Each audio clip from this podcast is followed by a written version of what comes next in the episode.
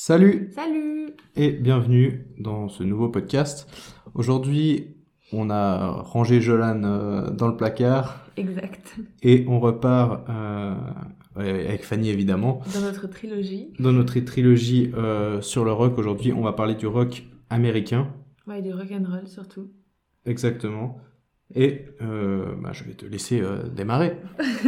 Donc bah, moi, comme d'hab, je vous, je vous explique, euh, eh ben, enfin, on va, vous raconter de nouveau l'histoire, comment on avait fait avec le, rock euh, français, comment ça démarre le rock'n'roll en Amérique, parce que oui, ça vient d'Amérique, et c'est au début des années 50, donc il y a déjà des prémices, des styles qui ont composé le rock'n'roll dans les années 20, mais euh, on va le voir après, ça a vraiment débuté dans les années 50, et donc ce genre vient des États-Unis, et plus particulièrement du Sud, le sud, à cette époque-là, c'était une région assez rurale, peu riche et qui, comme d'autres aussi euh, terres des États-Unis, mais avait été le théâtre de, de l'esclavage, malheureusement. Partie de la descendance de ces esclaves se trouve sur cette terre-là et vont jouer une musique qui s'appelle le rhythm and blues. Donc ça, c'est la musique afro-américaine. On a aussi, dans cette partie euh, très rurale euh, de l'Amérique, euh, de la musique country, qui ça est apparenté à la musique de blanc. Et en gros, quand on parle de rock and roll, pour résumer, généralement on parle d'un mix entre ce rhythm blues qui s'appelle le R&B et la musique country. Comment on reconnaît de la musique rock and roll? Donc au début euh, donc des années 50, les instruments principaux c'était euh, vraiment le piano et le saxophone. Très vite, ça a été remplacé ou complété euh, au milieu des années 50 par la guitare. Et clairement, l'ajout de cet instrument a contribué à la popularisation de ce genre.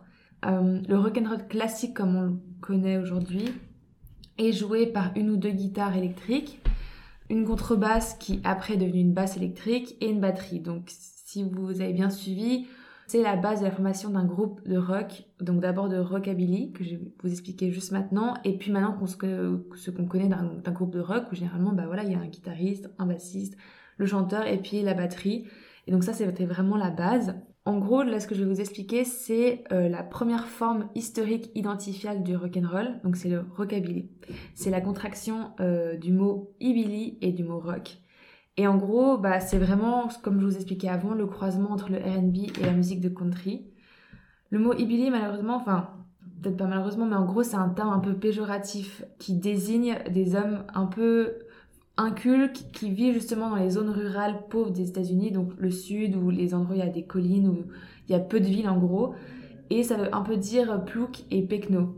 En gros, c'est la musique de campagnard. Et maintenant, justement, on n'utilise plus du tout ce terme-là, on appelle ça de la country, mais dans le temps, c'était vraiment vu la country comme une musique de campagnard. Et c'est pour ça que dans les charts, ce qui est hillbilly ou rockabilly, maintenant, est de la country en fait. Ou du rock'n'roll. Parce qu'on veut plus justement alimenter ce stéréotype de musique de pecno. Et les chanteurs qui ont participé à populariser ce style, donc le rockabilly, c'est Elvis Presley, Bill Haley et euh, Carl Perkins. Ça, c'est trois précurseurs euh, chez les chanteurs blancs. Et donc, c'est notamment cette sous-culture qui va donner le style qu'on connaît euh, au rock'n'roll, c'est-à-dire les coiffures très euh, gominées, c'est-à-dire avec beaucoup, beaucoup de gel, des blousons de cuir noir, des jeans à ourlet vers l'extérieur, les chemises à col ouvert et les chemises bowling, donc c'est les chemises avec les bandes un peu de couleur. Et puis pour les femmes, c'est plutôt le style pin-up qui vient avec des robes rockabilly, donc en fait c'est des robes un peu swing avec des très évasées avec les gros jupons vintage là, ou les robes crayons qui sont très très près du corps. Ce style-là a vraiment euh, émergé euh, grâce au rockabilly. Mais avant de, de- de continuer là-dedans, on va vite faire revenir à la première apparition ou la première mention en fait de ce mot rock'n'roll. Et ça, elle est signée Alan Freed. Alan Freed, en gros, c'est un disque jockey. Donc, c'est un animateur euh, musique. C'est quelqu'un qui met de la musique sur la radio. Et en 1951, donc, il anime une émission qui s'appelle Moonstock Rock'n'Roll Part et qui diffuse de la musique en continu un peu. Et en fait, euh, c'est le premier qui euh, définit cette musique, donc ce mix, donc je le rappelle, entre de la country et du R&B. Euh, c'est le premier qui fait ça et qui surtout le diffuse à une large audience en gros. Et donc il reprend en fait l'expression rock'n'roll qui à la base vient des années 20 et qui veut dire dans l'argot anglais danser ou faire l'amour et il utilise ça pour décrire ce style. Et en gros c'est une personne très importante car bah, c'est le premier disque jockey blanc qui soutient avec ferveur des, des artistes afro-américains et que dans ce temps-là, en fait, il faut se rappeler qu'on est, dans, est dans les années 50 et, c'est vraiment appelé la musique du diable. Comme je vous l'ai dit avant, c'est un mix de deux styles qui vient de régions et de classes sociales et, de, de, personnes totalement différentes. Et en fait, c'est le premier style musical qui réunissait tous ces gens. Donc euh, les blancs, les noirs, les métis. Et euh, bah forcément, vous en doutez bien, dans une, Amérique qui était en pleine ségrégation raciale, euh, c'était très mal vu par l'établissement. Donc l'établissement, c'est le groupe un peu genre qui a le contrôle sur la majeure partie de la société. Donc c'est très très très mal vu parce qu'en fait cette musique sert à faire tomber les barrières. Et par exemple, Elvis Presley, il a été très contesté parce que bah, pour cette partie-là de, de, la société, il faisait de la musique des Afro-Américains qui était vue comme un style très agressif, très sensuel, totalement à l'encontre de, leurs valeurs à eux. Et donc il a souvent été censuré. Et, euh, et même, par exemple, il a fait un TV show où il dansait et en fait il a été coupé à la taille parce que rien que son déhanché choquait beaucoup euh, la population.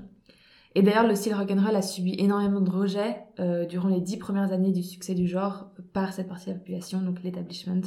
Si on parle plus de l'esprit du genre, quand on pense au rock, c'est assez. Tout de suite, on pense à des gens un peu révoltés. Le rock'n'roll, c'est pas trop ça au début, c'est plus. En fait, ça pompe un peu l'énergie des jeunes de ce temps-là, donc c'est une période d'après-guerre, qui ont vraiment besoin de liberté. En gros, le rock'n'roll, c'est vachement plus joyeux. Euh, vraiment, ça prône l'amusement, la joie de vivre la dépense associante, les aventures d'amour, mais d'une manière très naïve, un peu pas du tout autant euh, politisée que peut-être d'autres genres plus tard. Et vraiment cet esprit de rupture, tu sais, avec, avec l'admiration d'avant, genre comme les punks ou le grunge, ça, ça arrive vraiment beaucoup plus tard euh, dans euh, les divers genres après du rock.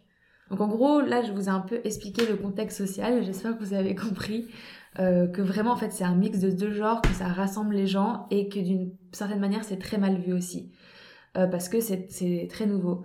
Et donc maintenant, on va passer un peu bah, aux artistes qui ont fait euh, que ce genre est devenu populaire, euh, qui ont fait les chansons les plus connues de ce genre. Donc on va direct commencer avec bah, déjà le premier disque qui est qualifié comme de la musique rock and roll.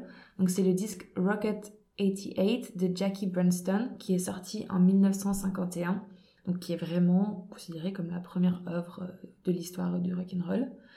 Quelques années plus tard, on a une chanson qui va vraiment populariser euh, le genre auprès de, des blancs aussi, euh, parce que comme je vous l'ai dit, c'était enfin, très mal vu au début, très la musique afro-américaine, le rock'n'roll. Donc c'est Bill euh, Holly et And Is Comet, donc c'est ce chanteur et son groupe, qui vont signer le premier titre numéro 1, enfin qui a charté en number one le classement des musiques américaines à cette époque-là et ça s'appelle Rock Around the Clock, euh, qui a été écrite en 1954. Mais voilà, bref, ce titre-là, c'est celui qui démocratise, qui commence à démocratiser le rock and roll auprès de la population américaine. Extrait.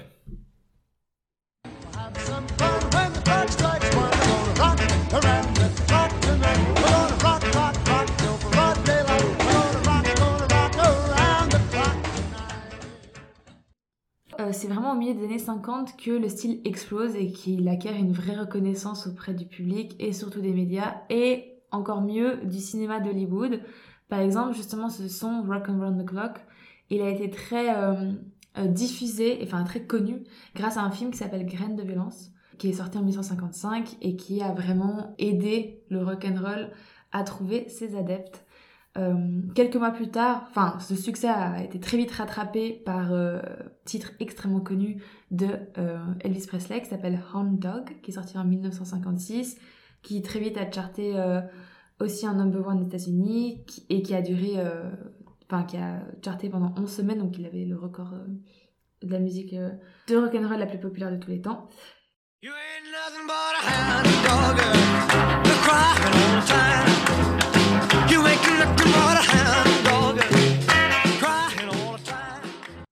Donc, Elvis Presley, vous le connaissez certainement, j'imagine. Je pense. en tout cas, quand on parle du rock américain ou du rock tout court même, euh, tout le monde pense au King, Elvis Presley. Euh, on peut le voir évoluer dans différents styles. C'est vraiment quelqu'un qui a, bon, évidemment, fait du rock and roll. Sinon, on n'en parlerait pas. Mhm. Mais il est passé aussi par euh, le blues, la country et le gospel. Il est décédé très jeune, enfin à 42 ans. Euh, donc sa carrière fut courte en années, mais, mais immense en... en discographie. Ouais, ouais, exact. Il y a 41 albums. Ouais. Donc c'est monstrueux. C'est juste énorme pour. Enfin, à l'époque c'était presque normal. Ouais. Aujourd'hui pour nous c'est Énorme. Enfin, improbable.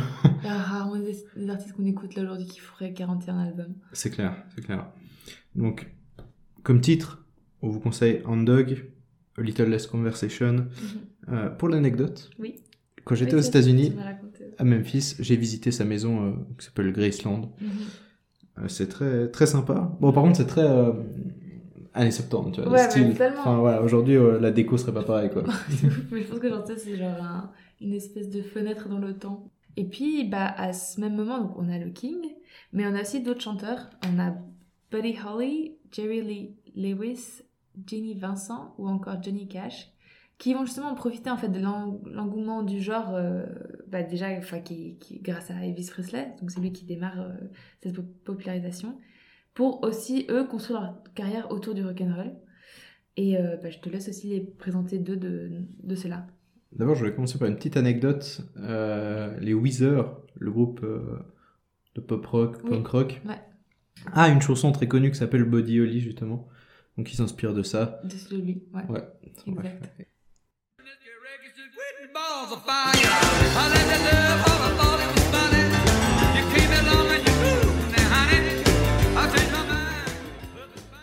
Donc, Jerry Lee Lewis, il est surnommé The Killer euh, grâce à ses prestations scéniques, son jeu de piano qui est absolument fou. D'ailleurs, je vous conseille vraiment de regarder sur YouTube, hein, vous tapez euh, Jerry Lee Lewis, euh, vous, vous- vous verrez. C'est assez incroyable. Il participe à l'album Class of 55 Memphis Rock'n'Roll Homecoming. C'est un album avec, attachez vos ceintures, Elvis Presley, Mhm. Johnny Cash, Carl Perkins, Roy Orbison et donc Jerry Lee Lewis. Ouais. Bah, déjà, tu peux, genre, bah, c'est bon. Si tu veux connaître le rock'n'roll, en fait, il y a un album avec Voilà, si celui-là. ça, t'as les principaux. Avec Cash, il est certainement le plus provocateur et outrancier vraiment de, de ce style. Il a cette réputation vraiment de bad boy du rock'n'roll. Ouais. Euh, Cash est un petit peu différent. Et justement, on en parle tout de suite. J'ai mon t-shirt Johnny Cash sur les épaules. c'est vrai. Vous ne le voyez pas. arrivé tout fier, en mode, genre, regarde ce que j'ai mis aujourd'hui. Mais, euh, extrait? Extrait. Fancy dining car. They're probably drinking coffee and smoking big cigars. Well, I know I had it coming. I know I can't be. Je vais vous parler de l'homme en noir, et qui est Johnny Cash. On tient là un de mes artistes préférés. Déjà, parfois c'est pas très objectif, on va pas se mentir, des fois on reste un petit peu... Mais là, euh, ça va être un peu pareil en fait. Il y aura vraiment d'objectivité dans ce que je vais dire. Mais Euh, C'est bien, lâche-toi, tu as le droit. Cash, c'est une voix et un charisme de fou. Euh, en commençant par son célèbre I am Johnny Cash. Hello, I'm Johnny Cash. Et en passant par des titres fous comme Ring of Fire, I Walk the Line, Folsom Prison Blues ou The General Lee. Il a même fait un album live dans une prison. Énorme. En fait, euh, il va aller euh, dans la prison de Folsom faire un concert euh, à des prisonniers, des condamnés à mort et tout. Et en gros, dans cette chanson, bah, c'est celle que j'ai passée. Il explique comme ouais, la vie d'un mec, il se réveille le matin, il va tuer quelqu'un. Après, il se fait emprisonner dans cette prison, justement. Et enfin, ouais, il, il explique un peu le quotidien des, prison- des prisonniers. Et bah, ils vont absolument qui tuer. Et du coup, ils vont tous redemander, ouais, on veut qu'ils reviennent et tout. Et du coup, voilà, pour les prisonniers, c'était assez fou. Mhm. Euh, Cash, c'est très très country également. Euh, ce qui me donnera l'occasion d'en reparler un jour quand on parlera de, de country euh, sur un épisode entier. Ouais. Mais regardez vraiment euh, le film Walk the Line avec euh, Joaquin Phoenix et Reese Witherspoon, qui est absolument incroyable. Et euh, d'ailleurs, petite anecdote, j'ai visité aussi à Memphis, c'était dans la même ville, Ouais.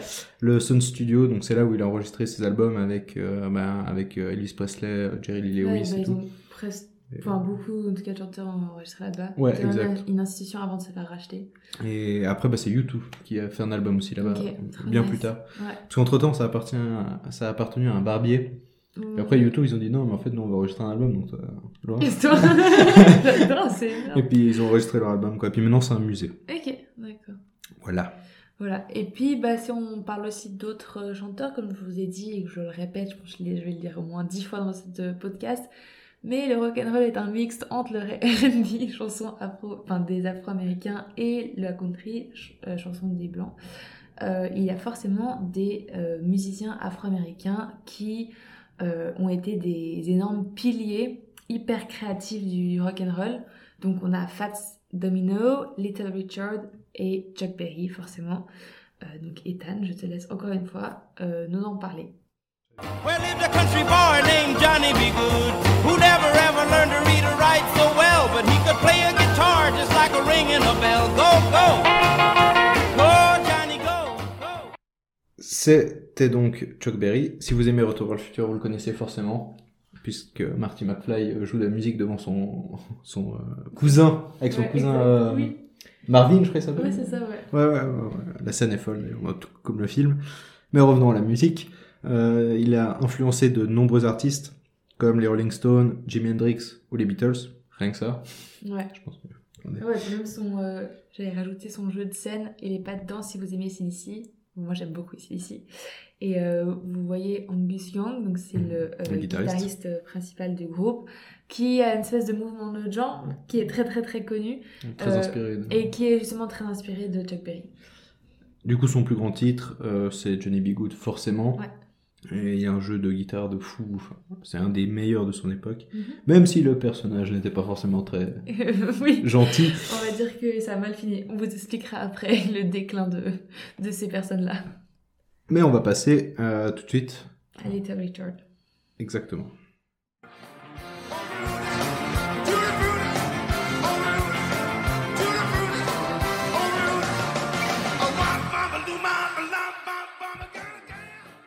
Alors, Little Richard, c'est un artiste euh, très important, euh, notamment parce que c'est un des premiers artistes noirs afro-américains à connaître les faveurs du public blanc. Exact. Euh, ça, pour l'époque, c'est... Et justement, ça reprend ce que, ce que j'ai dit avant, qui est ce genre était là pour faire tomber les barrières raciales. Mhm. tout à fait. Beaucoup de ces chansons seront reprises par les Beatles, Elvis, ou en France, Johnny. Ouais, On en a parlé déjà il y a deux semaines. Ouais, et il est le compositeur de beaucoup de grands titres de rock'n'roll comme euh, Long Tall Sally ou Tutti Frutti, qu'on vient d'entendre. D'ailleurs, en 1986, il y a le Rock'n'Roll Hall of Fame qui est créé, donc c'est le temple de la renommée. Ouais, en Amérique du Nord, ils ont ça pour tout, pour la musique, pour, euh, pour le sport, enfin, ils ont pour tout. Et lui, il y est intronisé dès sa création. Donc dès la première année, lui, il est direct dedans. Bon, après, ouais, c'est une entité de la, de la musique, quoi. Ouais, ouais, clairement, clairement. Ouais, et justement, en parlant de personnes qui ont contribué aussi, bah, il y a des femmes, je tenais à en parler, euh, comme Rosetta Tharpe, Big Mama Thornton et Albany Jones. Et donc, on va vous parler d'une de ces femmes qui est Big Mama Thornton. And I'm so sick and tired of being in misery. Oh Lord, play your soul. Big Mama Thornton, elle chantait avant même que l'on nomme ce style rock'n'roll. À l'époque, on parlait de rhythm and blues, donc pas encore de rock'n'roll. Hein, donc ça montre qu'on est quand même. Euh, qu'on va y arriver parce que ce style est littéralement la moitié du rock'n'roll. C'est ça. donc on est approximativement dans les années 40, 40-50 à ce moment-là. Exact. Euh, c'est une femme noire qui est née en Alabama. Donc elle n'a pas eu la vie facile, hein, je vous laisse imaginer euh, sa vie. Euh, évidemment, bah, ça c'est une de ces Dans le sud des États-Unis. c'est pas euh, facile et où il y a la ségrégation raciale bah, jusque dans les années même 60. Ouais, clair. c'est vraiment pas facile d'être une artiste noire à cette époque. Elle va mourir à 57 ans en 1984 d'une crise cardiaque causée par des problèmes d'alcoolisme. Mhm. elle décédera en tant qu'artiste très peu connue et elle était très pauvre c'est vraiment après son décès que sa musique au final elle a, elle a pris de la valeur, elle a connu du succès. Ouais. Comme il y a eu souvent dans ces époques-là, tu sais. Ouais, c'est clair, c'est clair. Mais ouais, non, c'est une grande dame du, du rock'n'roll. Mm Et euh, bah justement, donc, ça, c'était toutes les années 50. Euh, cette espèce d'avènement du rock'n'roll et de, de, célébrité de ce genre, et puis, et puis du star system qui allait avec. Et là, on arrive donc vers les années, euh, enfin fin années 50, 1958, 1959. C'est une date importante parce que bah, c'est un peu la fin du rock'n'roll comme il était jusqu'à maintenant. Pourquoi? Parce que bah, les pionniers qu'on a cités juste avant, bah, pour la plupart, ils ont arrêté leur carrière, euh, comme Little Richard qui est devenu pasteur, donc rien que ça, ça avait déjà un peu décrédibilisé le genre parce que entre la religion et le rock'n'roll, il y avait quand même un fossé. Il y a certains euh, chanteurs qui sont décédés et puis pour finir, il y en a certains qui ont eu des problèmes judiciaires et donc qui, ça les a obligés à stopper leur carrière, comme euh, par exemple Jerry Lee Lewis, euh, qui a marié sa cousine de 13 ans. Déjà marié sa cousine, c'est pas terrible. C'est pas terrible. Il y a Chuck Berry qui a été en prison pour détournement de mineurs, donc c'est pas forcément les plus belles personnalités qui existent. Et euh, c'est pour ça que leur carrière est vraiment tombée dans une espèce de pente descendante qui ne s'est mmh. jamais arrêtée. Et, et, quant aux King, bah, ceux qui portaient vraiment ce genre, Fin mars 1958, il est parti faire euh, deux ans son service militaire en Allemagne. Et euh, déjà à partir de 1956, c'était devenu bah, un gros produit commercial quand même. C'est mhm. un peu les premiers artistes où il y a eu euh, le merchandising. Ouais, ça. Et puis, même à cause de son nouveau manager à cette époque-là, qui s'appelait Colonel Parker, vraiment, il l'avait rendu très lisse il l'avait vraiment poussé à faire des chansons beaucoup plus douces et beaucoup plus acceptables pour la société. Et même à son retour de ce service militaire, euh, en fait, il l'avait fait signer un contrat de 10 ans avec le cinéma d'Hollywood, donc il est vraiment parti de la scène pendant 10 ans. Et quand il est revenu, bah, forcément, le, bah, le style s'était un peu euh, bah, cassé la figure, quoi. Et justement, je, rajoute, parce que tu, mhm. parlais de, de merchandising. Ouais quand j'ai été à, Memphis, là, visiter sa maison et tout, t'as tout un, non, t'as le musée de sa maison, tu peux visiter ses voitures, ses avions, tout ça. Et t'as les magasins.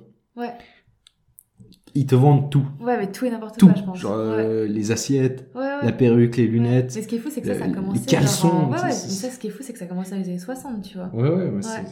Non, non, mais ça s'est pas arrêté. Hein. Aujourd'hui, la, la, famille et tout, sa fille, son petit-fils et tout. Oui, ils en profitent bien. Ils en profitent ah bien, ouais, ouais. Énorme. Et justement, et quant aux chanteurs afro-américains que vous avez cités aussi avant, bah, bah, bah, certains ont arrêté leur carrière à cause de les problèmes judiciaires. Et puis, juste certains, peut-être moins connus, sont simplement retournés vers le RB, donc Rhythm Blues. Donc voilà, chacun repart un peu de son côté, et ça, ça fait un peu les affaires de l'établissement, qui est très très content euh, de ce tournant et qui est très très content que la jeunesse soit sauvée de cette contamination euh, des Afro-Américains, ce qui est, ce qui montre vraiment, bah voilà, genre, enfin, ce fossé genre racial qui, euh, qui vraiment se passait aux États-Unis à ce moment-là. Et même, tu vois, genre Alan Freed, le, disquet jockey que je vous avais parlé au début, même lui, il a dû arrêter son émission tellement il était pourchassé par euh, l'établissement pour ça. Et en gros, il a juste arrêté de passer ces musiques-là euh, complètement. Et euh, le rock and roll est devenu très bourgeois, très très chic, très on le chante en costard cravate. Donc voilà, on perd un peu l'identité du rock and roll quand même. Mhm. Euh, heureusement qu'il a été récupéré euh, par euh, des personnes qui l'ont fait un peu, par en fait ce qu'on appelle un peu les révoltés de l'époque, et qui en perpétuant ce style, en gardant le, par exemple le blouson ou la coiffure, bah ça a pu faire qu'on a eu des genres comme le punk, voilà, clairement. Qu'est-ce que je voulais dire d'autre? Bah justement le pur rock'n'roll et le rockabilly, donc tout, tout ce que je vous ai parlé au début, bah tend à disparaître hormis quelques rares tubes comme How Pretty Woman de Roe euh, Orbison en 1964. Donc c'est vraiment... Mais encore une fois, ça reste du rock'n'roll très lisse. Et puis très vite, dans les années, enfin milieu années 60, 70, bah on a l'avènement du rock britannique euh, avec par exemple du Rolling Stone, de la pop britannique avec les Beatles. Et puis petit à petit, bah, le rock'n'roll va euh, se disperser en plein de branches, plein de, de genres de niches qu'on nous on va pas explorer dans cet épisode-là, mais qu'on explorera sûrement une autre fois, euh, parce que c'est vraiment très divers. Et donc durant cette période pop, en fait, bah, le, le rock and roll il est en déclin, euh, c'est fini le star system. Il y a seulement quelques groupes qui perpétuent un peu le mélange euh, entre R&B et country, mais qui s'inscrivent plus dans un esprit un peu flower power hippie, et dont Ethan va nous parler, qui s'appelle Credence Clearwater Revival. Et puis il y, avait, il y a aussi Janis Joplin et The Doors qui sont toutes dans cette mouvance, mais c'est plus vraiment du rock'n'roll comme celui des années 50. Extrait.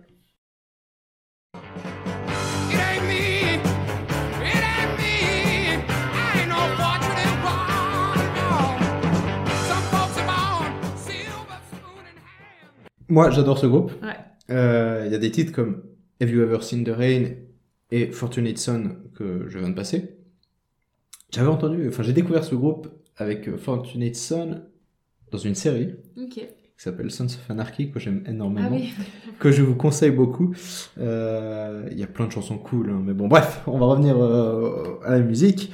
Euh, C'est un groupe qui va vraiment marquer le rock. Ils sont arrivés ouais fin des années 50, même après 60, 70 Mhm.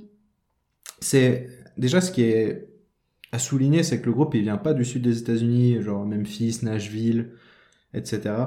Mais il vient de Berkeley en Californie. Donc c'est assez rare pour euh, ce genre de groupe, Ouais. ce genre, ce genre d'artiste. Et à nous, on a la frontière hein, avec la country, euh, donc on reparlera un jour du groupe, c'est sûr. Et donc maintenant, on arrive à la fin des années 80. Donc, euh, bah, comme je l'ai dit avant, beaucoup de genres dérivés du rock and roll, du rock, ont pris le dessus dans les médias, euh, dans la société en général. Euh, il n'y a plus beaucoup de groupes de rock and roll. Euh, c'est plus des groupes de rockabilly ou de la folk parce que comme je vous ai expliqué, le, principe des, groupes rockabilly, c'est vraiment euh, de la guitare, de la basse et de la batterie plus le chanteur. Et donc ce format-là est un peu repris et surtout bah, ça s'apparente plus à de la folk en fait. Comme euh, Neil Young qui a signé un hymne qui s'appelle Hey Hey My My Rock and Roll Will Never Die en 1979. Mais encore une fois, on appelle ça de la country ou de la folk. Voilà, en tout cas c'est tout ce qu'on avait à vous dire pour le rock and roll. On espère que ça vous a plu, Mhm. que la petite histoire euh, qu'on vous a racontée euh, vous a intéressé. Et puis bah on revient la semaine prochaine avec euh, le rock britannique cette fois. Ouais. Donc on parlera voilà de, euh, de la British Invasion. Exact. Voilà. Donc euh, bah, la semaine prochaine. À la semaine prochaine.